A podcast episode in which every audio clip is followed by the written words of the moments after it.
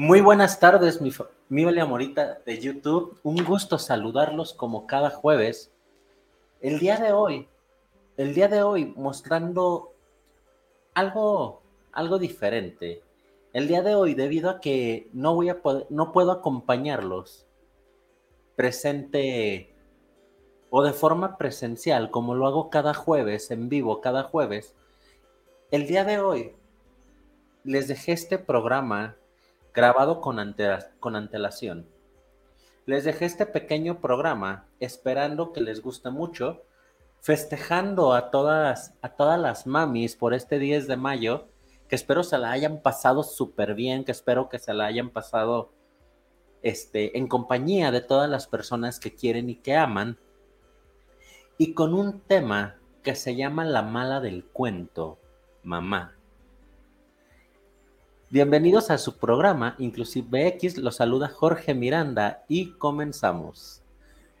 Realmente, realmente mamá es la mala del cuento.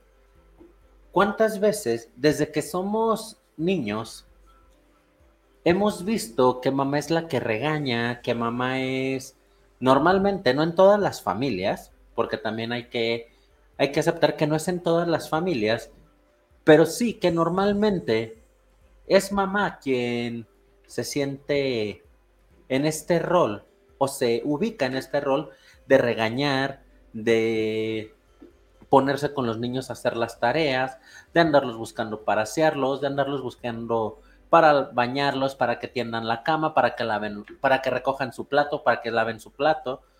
Y es mamá quien empieza a tomar este rol normalmente. Es quien empieza a, volverse en cierto momento esta mamá estricta. Porque ojo, cuando somos niños, cuando somos niños vemos a nuestros papás como los superhéroes. Y a las mamás como esta princesa, como esta reina, como esta hada.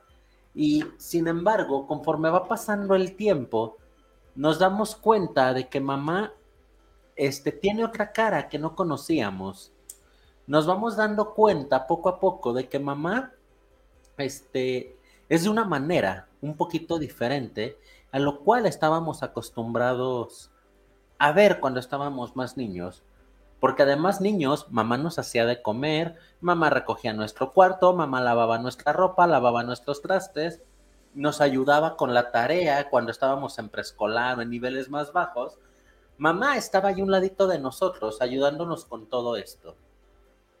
Pero ¿qué pasa?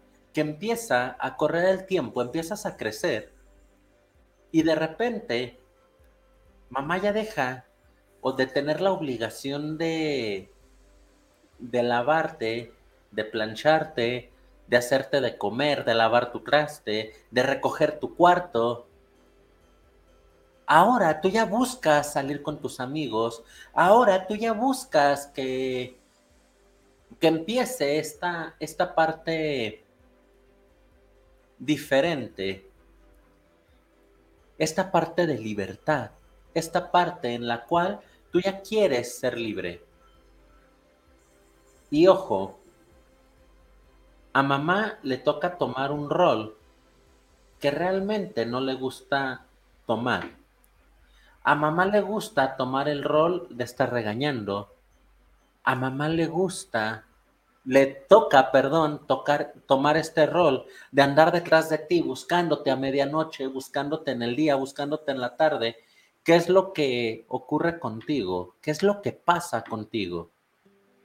Entonces, empieza esta lucha que puede decirse de poder. Empieza esta lucha de poder en la cual el adolescente quiere ganar y la mamá no quiere que le pase nada a su hijo. Es por eso que mamá se empieza a volver estricta, que mamá empieza a, a cambiar esta forma de ver el mundo, de dirigirse hacia el mundo con su hijo por delante. Y fíjense que hay una canción de Laura Pausini, no sé si en alguna vez la hayan escuchado, Se llama Lo siento, pero quiero leerles un poco de la letra. No la voy a cantar porque no sé cantar, pero me gustaría leerles un poquito de esta letra, que empieza diciendo, mamá, he soñado que llamabas a mi puerta un poco tensa y con las gafas empañadas. Querías verme bien y fue la vez primera. Sentía que sabías cómo te añoraba. Y me abrazaste mientras te maravillabas de que aguantara triste y casi sin aliento. Hace ya tanto que no estamos abrazadas y en el silencio me dijiste lo siento. Vamos a empezar. Me gustaría, ¿por qué les quise enseñar la letra de esta canción? Esta canción empieza a hablar precisamente sobre esta relación que llegamos a tener con las mamás. En este caso específicamente, cómo estaba alejada de su madre, cómo empezaba a verla diferente. Pero ahí no queda la canción. Empieza, empieza un poquito a recordar. Fíjense lo que dice el resto de la letra. Pero ha bastado un ruido para despertarme para llorar y hacer que regresara aquellos días que de niña me cuidabas, donde en verano cielo y playa se juntaban. Mientras con mi muñeca vieja te escuchaba los cuentos que tú cada noche me contabas, y cuando más pequeña tú me acurrucabas, y adormecida en tu regazo yo soñaba. Esta etapa de la niñez en donde la mamá es esa protectora, en donde la mamá es ese ser que te está cuidando, es ese ser que te protege, esa madre que te cuenta cuentos a quienes les tocó la mamá que contaba cuentos, esta mamá que te apoya, que te cuida, que está todo el tiempo contigo. Pero empieza a evolucionar. ¿Qué dice? Pero a los 16 sentí cómo cambiaba y como soy realmente ahora me veía y me sentí tan sola y tan desesperada porque yo no era la hija que quería. Y fue el final así de nuestra confianza y de las pequeñas charlas que ayudaban tanto. Yo me escondí tras una gélida impaciencia y tú deseaste el hijo que se te ha negado. ¿Cómo empieza esta transformación justo en la adolescencia? Cuando la hija dice, ¿sabes qué? No soy esta niña que tú estás viendo. No soy esta niña que todo el tiempo está al cuidado de mamá y que espera todas las maravillas de mamá. Es ese momento en que te empiezas a ver y a querer ver independiente. Es ese momento en que tú quieres ver las cosas de diferente manera. Y sin embargo, no puedes verlas de esa manera. Y es por eso que te empiezas a sentir mal porque no eres el hijo o sientes que no eres el hijo que mamá desea. Y continúa. Eh, y, y me pasaba el día sin volver a casa. No soportaba tus sermones para nada. Y comencé a volverme yo también celosa, porque eras casi inalcanzable tan hermosa. Y abandoné mi sueño a falta de equipaje, mi corazón al mar tiré en una vasija.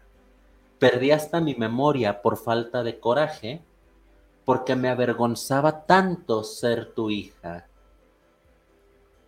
Llegamos a esa etapa en que evoluciona nuestra vida y que ahora ya no estamos al cuidado de papás, Llega un momento en que nos avergüenza que papá y mamá nos lleven a todos lados. En este caso, mamá, porque mamá es la que normalmente se hace cargo del cuidado o se hace cargo de esta, de esta parte de la protección. Y hay un momento en que quieres llegar a una fiesta, en que quieres llegar a un lugar tú sola o tú solo, y está mamá ahí. Los, los papás o las mamás que son protectoras Aquí en nuestro, en nuestro país, que es muy, muy peligroso actualmente, te das cuenta que ese niño, esa niña que alguna vez fuiste, esa niña que se sentía segura o ese niño que se sentía seguro en los brazos de mamá, ahora le avergüenza que lo vean llegar de brazo de mamá. Ahora le avergüenza que estén cuidándolo todo el tiempo. Te quieres sentir libre, te quieres sentir en libertad. Y empieza o termina esta parte de la canción cuando dice, mas no llamaste tú a mi puerta, inútilmente tuve un sueño que no pude realizarse, que no puede realizarse. Mi pensamiento está tan lleno del presente que mi orgullo no me deja perdonarme. Mas si llamases a mi puerta en otro sueño, no lograría pronunciar una palabra. Me mirarías con tu gesto tan severo y yo me sentiría cada vez más sola. Por eso estoy en esta carta tan confusa para contar, para contar algo de paz en lo que pienso, no para reclamarte ni pedirte excusas, es solo para decirte, mamá, lo siento. Y no es verdad que yo me sienta avergonzada. Son nuestras almas tan igual, tan parecidas. Esperaré pacientemente aquí sentada. Te quiero tanto, mamá, escríbeme, tu hija. La canción de Lo siento de Laura Pausini. Y cómo al final empieza a evolucionar este pensamiento y te das cuenta que todo lo que mamá hacía no lo hacía por arruinarte la vida. Como en un poema que se llama La mamá más mala del mundo dice, ahora agradezco que hayas sido mala Ahora agradezco que no me hayas dado ese permiso. Agradezco que hayas pedido que vinieran y tocaran hasta la puerta. Porque ahora comprendo por qué lo hacías. Ahora comprendo que era esto que tú querías enseñarme. Pero ¿qué creen? Lo aprendemos hasta que somos adultos. Lo aprendemos hasta que ya crecimos. No antes. Nadie nace sabiendo ser papá y nadie nace aprendiendo a ser hijo. Aprendes a ser hijo cuando te vuelves papá. Aprendes a ser papá cuando te vuelves abuelo. Entonces, es esta parte la que la que vamos a desarrollar un poco el día de hoy. Esta parte en la que vemos a mamá como si fuera la mala del cuento. Pero primero, hay que hablar de este rol que le asignamos a mamá. Aquí en México, fíjense que hay un libro muy bueno que se llama La psicología del mexicano. Y en la psicología del mexicano nos hablan de cómo durante siglos se ha visto a la mujer en un país machista como en el que vivimos, se ha visto a la mujer como esa persona abnegada, esa persona que debe de entregarse a su familia, a sus hijos, a su esposo, a esta persona o esta mujer a quien cuando le tocó sufrir es la cruz que te tocó llevar, hija mía. Es la cruz del sufrimiento. Es que tú eres pilar de tu familia y tú tienes que aguantar todo esto. Muchas veces se ha enseñado que la mujer tiene que dedicarse a su hogar, tiene que dedicarse a los hijos, porque si no, no cuidas a tus hijos o no educas a tus hijos, entonces se invalida tu papel de mujer. Entonces, en ese momento, tú como mujer dejas de tener valor ante la sociedad. Al menos eso se ha enseñado en muchas ocasiones.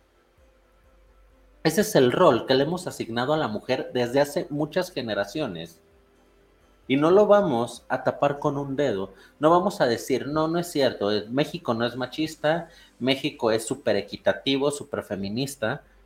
Realmente no. Sabemos que vivimos en un país machista, en un país violento, en un país en donde todo esto se repite día con día, en donde nos guste o no nos guste, existen los crímenes de odio hacia, hacia todo, hacia todas las, las cosas que pueden generar odio. Sin embargo, el día de hoy, hablando de mamá, existe el crimen de odio, el crimen de género, o la violencia de género contra la mujer. Claro que sí existe, existen los feminicidios, incluso existe esta violencia que va dirigida específicamente a las madres. Existe esta violencia que va dirigida específicamente a las hijas o a los hijos. Claro que existe, pero hablemos en términos generales. Sí, sí existe todo esto, pero no es lo único que existe en este país. Existe la violencia de género contra el hombre. Aunque lo quieran disfrazar, también existe. Existe la violencia de género hacia las personas homosexuales, existe la violencia de género hacia, la, hacia los jóvenes este, trans, hacia los jóvenes a género o bigénero o género fluido. Claro que existe. Pero hablando del tema del día de hoy, entonces, ¿qué es esto de que empezamos nosotros de hijos a atacar a mamá? ¿Por qué empezamos a hacer esto? En primer lugar, y creo el más importante, por la educación psicosocial que tenemos alrededor de nosotros. La mamá tiene que ser abnegada, la mamá tiene que ver por los hijos, cuidar a los hijos y todo el tiempo estar al pendiente de lo que los hijos necesitan. Ah, porque si eres una buena madre, este, vas a regañar a tus hijos. Pero ojo, nada más regañarlos porque no puedo a lo mejor les puedo dar un correctivo. Aquí en México que se utiliza la violencia o se utilizaba, ya iba disminuyendo, pero se utilizaba mucho la violencia para educar. Hacían muchas veces que se hiciera más grande el problema, pero ¿qué creen? Que ya después de eso, no, pobrecita de ti como mamá porque hiciste tu mejor trabajo y tus hijos te salieron mal. Te toca ser esa mujer abnegada a la que pobrecita de mí, es a la que me tocaron mal los hijos, me tocó mal esposo, me tocó mal padre, me tocó todo lo malo. Y ahí tenemos a las telenovelas mexicanas donde tienen una y otra y otra y otra vez a la actriz llorando. ¿Por qué? Porque le tocó esta, esta parte del sufrimiento materno, del sufrimiento este, femenino. Hay una hay una actriz que representaba este, este papel súper hermoso, esta Victoria Rufo. Me encanta ver esa mujer actuar, pero ve sus novelas y se la vive llorando. En este papel de madre abnegada en que todo, en que todo le sale mal y todo está en su contra. Entonces, ¿por qué tiende a ser la mala del cuento? Si, se supone que el rol que se le asigna es este de la madre abnegada o de la madre que debe de, de aguantar todo lo que pasa a su alrededor. Pues bueno, porque tiene que proteger. Así como es la madre abnegada, también es la madre que tiene que proteger, que tiene que cuidar. ¿Y cuál va a ser la manera de cuidar? Pues precisamente el regaño, el castigo, eh, la nalgada, el chanclazo, la chancla voladora, dicen luego los niños, este, y que te pegaban con el cinto, con el cable y no sé qué tanto. He escuchado de repente que cuentan que hacían las mamás en esta, en esta parte de intentar cuidar, o entre comillas, cuidar. Intentaban hacer esto porque entonces tenías que poner ese límite. ¿Cómo? Tú sabías. ¿Cómo lo ibas a lograr? Era tu bronca, pero tenías que hacerlo.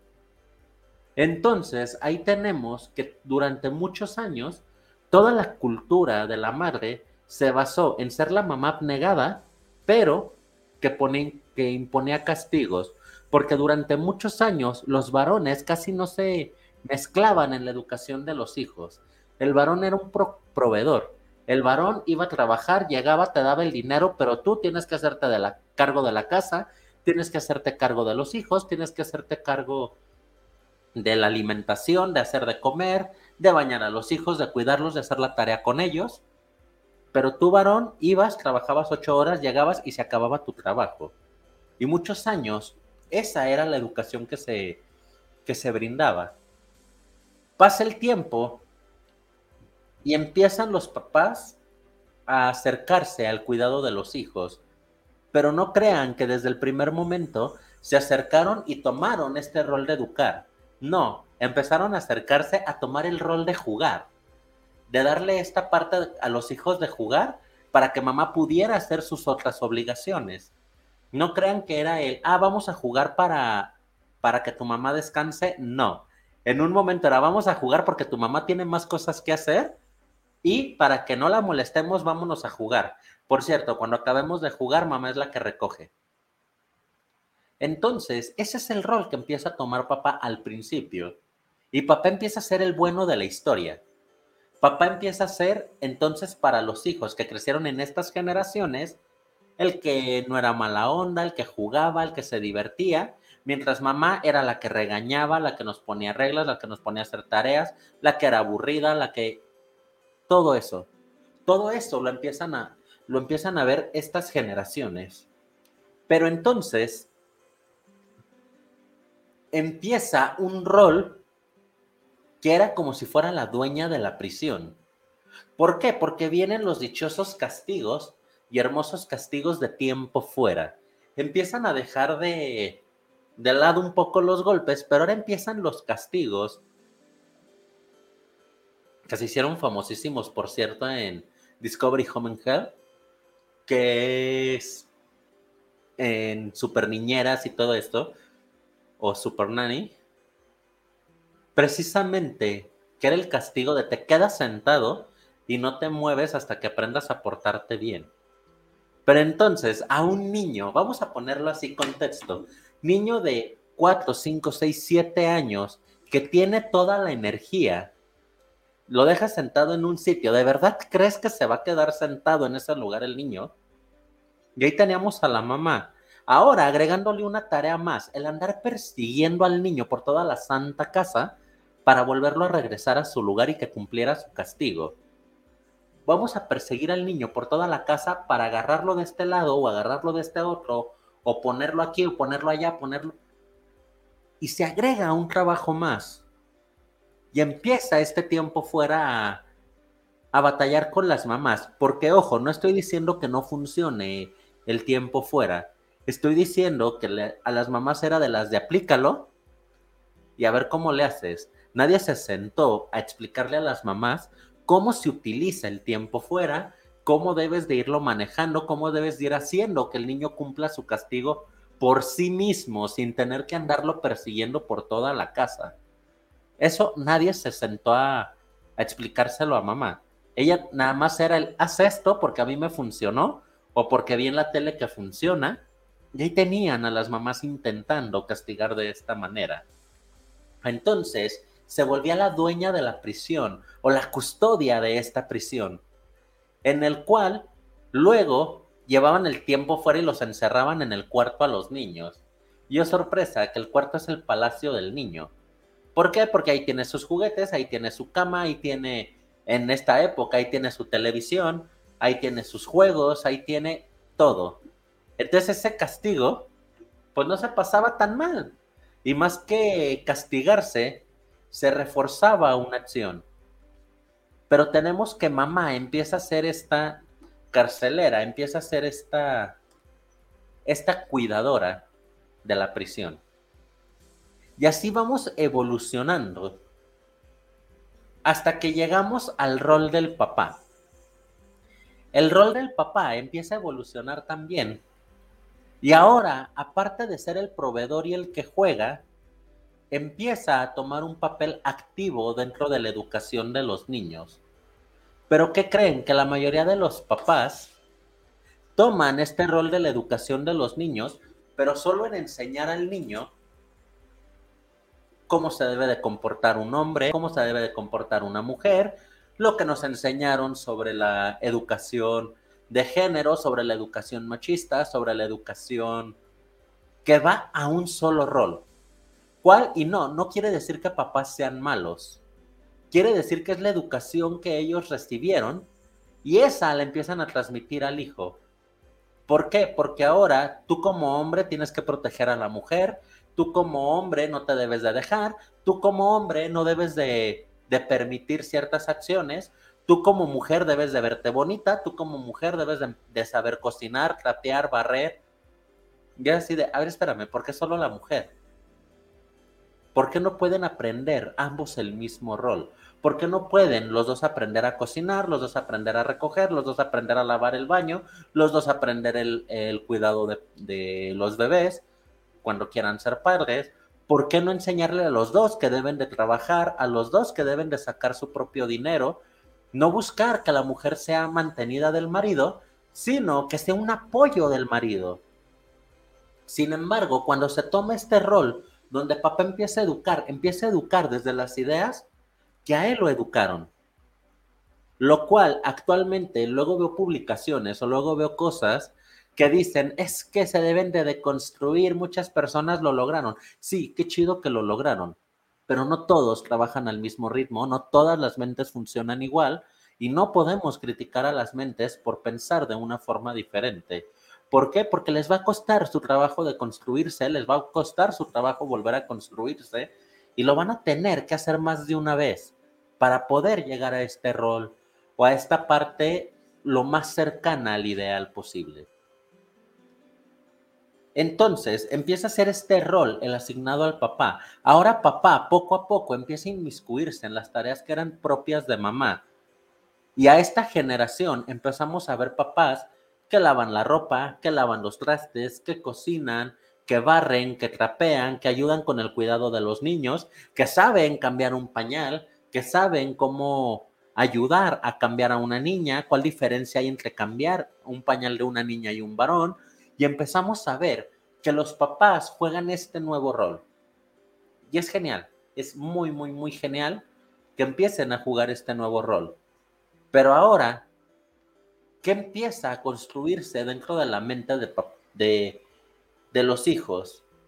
Tenemos al proveedor contra la educadora o al ex proveedor contra la ex educadora.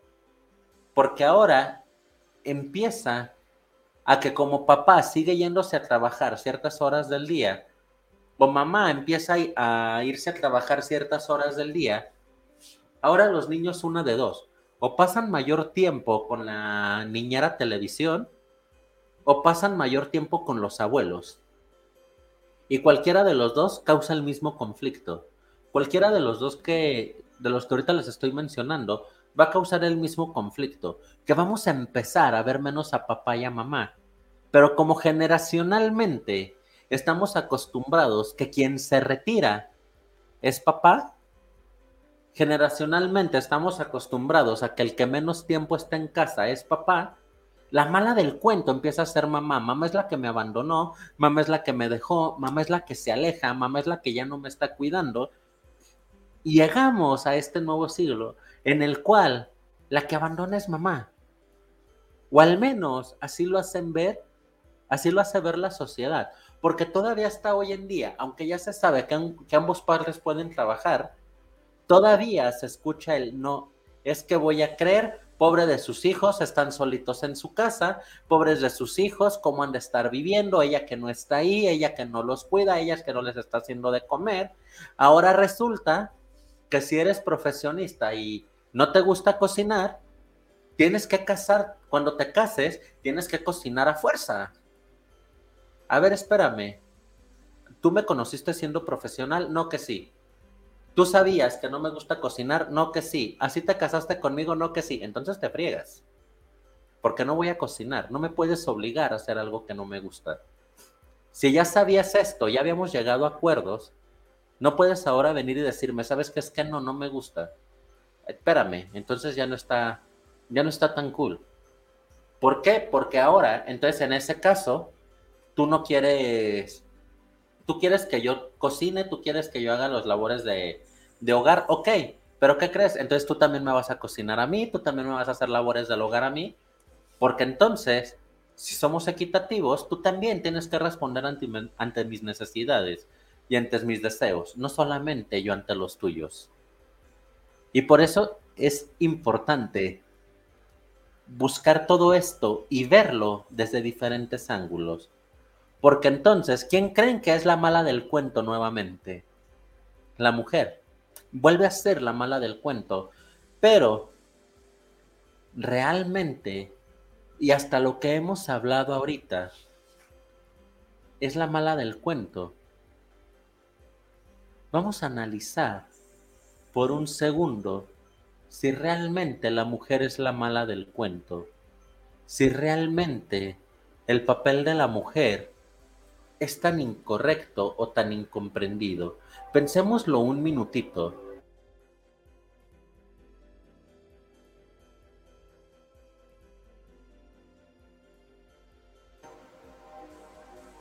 Ahora pensemos lo siguiente.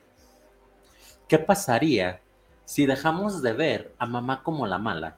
Si desde el papel de varón, desde el papel de papá, empezamos a hacerle ver a los hijos que mamá no es tan mala, que mamá simplemente está cumpliendo una función que si no la cumpliría mamá la tiene que cumplir papá y si no la cumple mamá y papá la tienen que cumplir los abuelos o los tíos o quien esté al cuidado.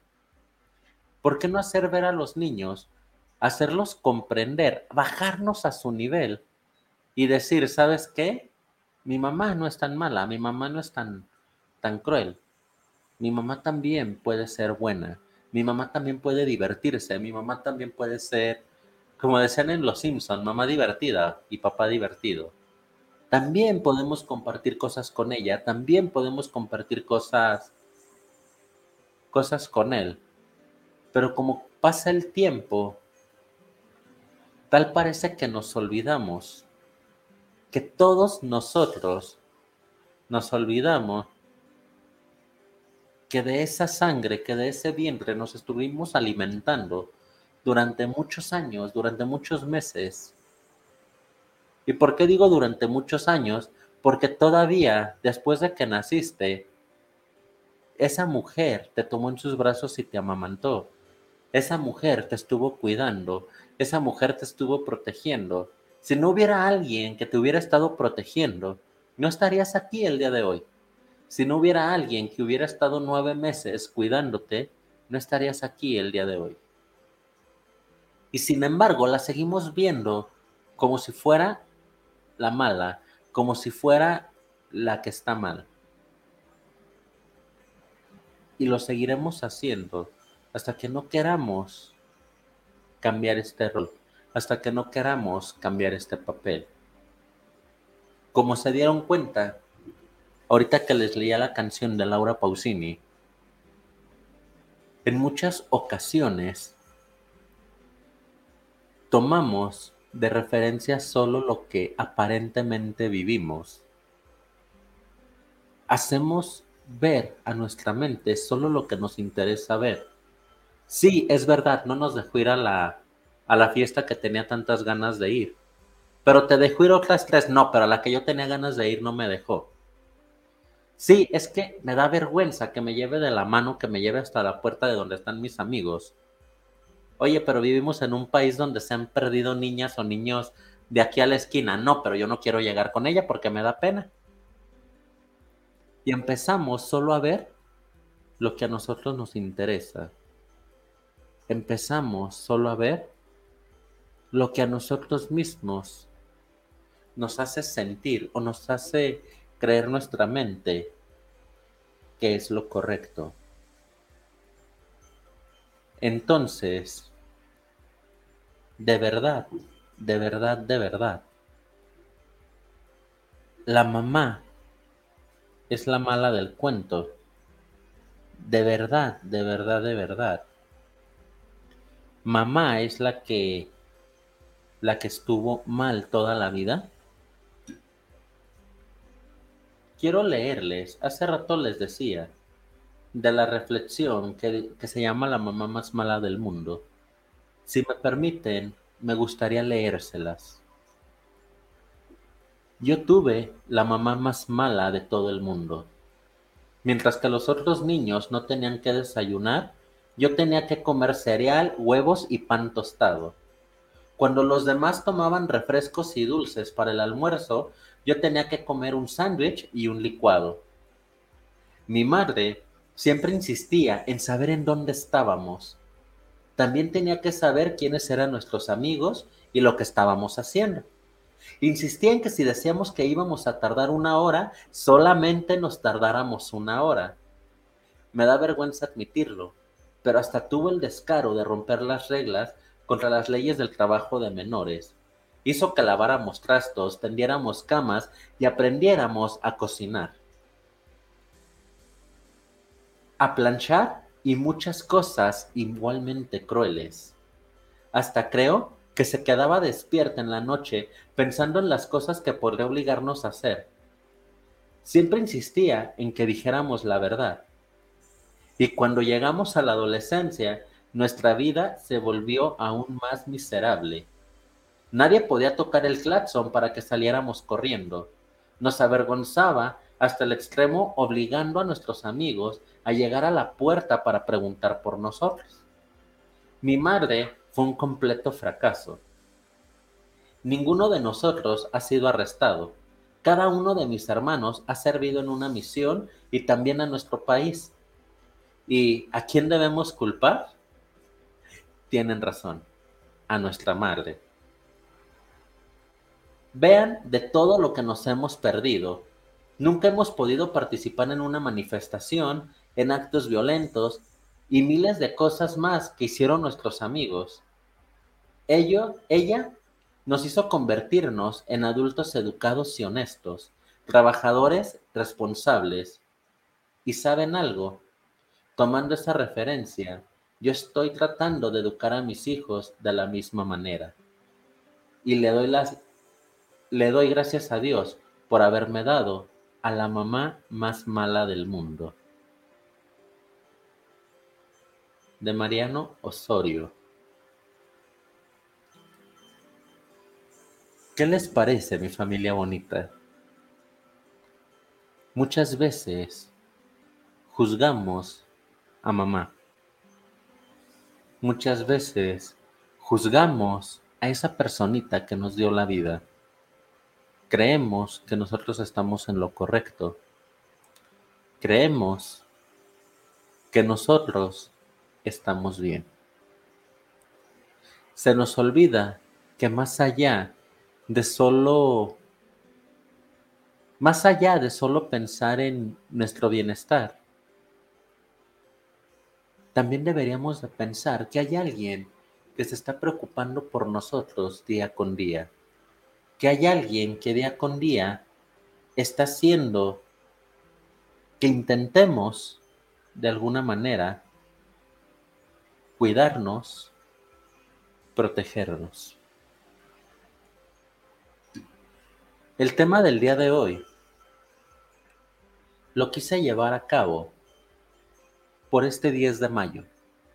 Lo quise llevar a cabo porque durante muchos años el 10 de mayo ha sido recordado como una fiesta, como una fecha de fiesta.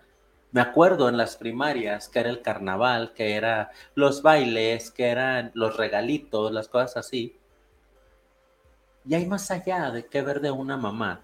No solo es esta mamá que entrega todo por ti, también es esta mamá la que una vez juzgamos, también es esta mamá la que una vez nos avergonzó o sentimos que nos avergonzaba, también es esta mamá que una vez lloró por nosotros, también es esta mamá que un día se desveló al lado de nuestra cama para que su hijo se recuperara, esta mamá que muchas veces no durmió, intentando ver cómo estaba su hijo. Eso es lo que realmente es una mamá. Una mamá es esa persona que va a dar su vida entera por verte bien, que va a dar su salud por recuperar la tuya y que va a dar los mejores años de su vida para que tú vivas los mejores de la tuya. Me dio mucho gusto estar el día de hoy con ustedes. Yo sé que es un programa pregrabado y no, no tengo aquí los saluditos, pero un poquito de quienes me acuerdo. Alma Villaseñor, que me ve en las madrugadas por allá por los Emiratos Árabes. Un saludote donde quiera que esté. A Luz Ramírez, a mis alumnos que también me ven muchísimo. A mi mamá y a mi papá que no se pierden mi programa un saludote. No podré estar este día jueves con ustedes, pero el próximo jueves regresamos a, este, a las andadas en vivo con un tema que me gusta mucho. Un tema que se llama 20 errores de la disciplina. Va a ser la parte 1. La voy a dividir en dos partes. El jueves 19 de mayo, 20 errores de la disciplina parte 1 y el jueves 26 de mayo, Errores de la Disciplina, parte 2. que era, nos había quedado este temita pendiente por ahí en un programa anterior en el cual empezábamos a hablar sobre la educación de los niños. Entonces, voy a continuar con estos dos temitas que espero que les gusten mucho y espero que los disfruten y participen mucho porque estos van a ser un poquito más de estar leyendo sus opiniones. Recuerden que la conferencia del arte de vivir en pareja hace gira por Guanajuato y va a estar el día 21 de mayo en Salamanca, Guanajuato. Si personas de Salamanca o alrededores que quieran asistir, pueden comunicarse directamente conmigo al 464-157-8696. Lo repito una vez más, 464-157-8696. Tendrá un costo de 250 pesos por persona o 350 por pareja. Espero se animen, espero asistan. Es una conferencia muy, muy, muy interesante de mano del doctor Vicente Muñiz Juárez, este, del programa El arte de vivir en pareja, junto con Viri Vargas, que se transmite todos los jueves. Si mal no recuerdo, ahorita les digo, para decirles la hora exacta y no y no mentirles. Dice, el arte de vivir en pareja se transmite todos los jueves. Se me trabó esta cosa.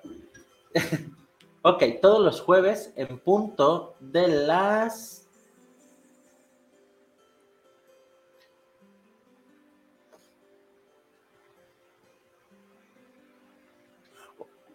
7 pm. Todos los jueves a las 7 pm, de 7 a 8, el arte de vivir en pareja con el doctor Vicente Muñiz, quien vendrá también a dar la conferencia a Salamanca, Guanajuato. Un gustazo haberlos saludado. Espero les haya gustado mucho este programa. Este, un poquito más corto porque normalmente me entretengo a mandar saluditos y todo eso, pero que espero haya sido de mucho interés para ustedes y nos vemos el próximo jueves en vivo. Muchas gracias por acompañarme y nos vemos la próxima.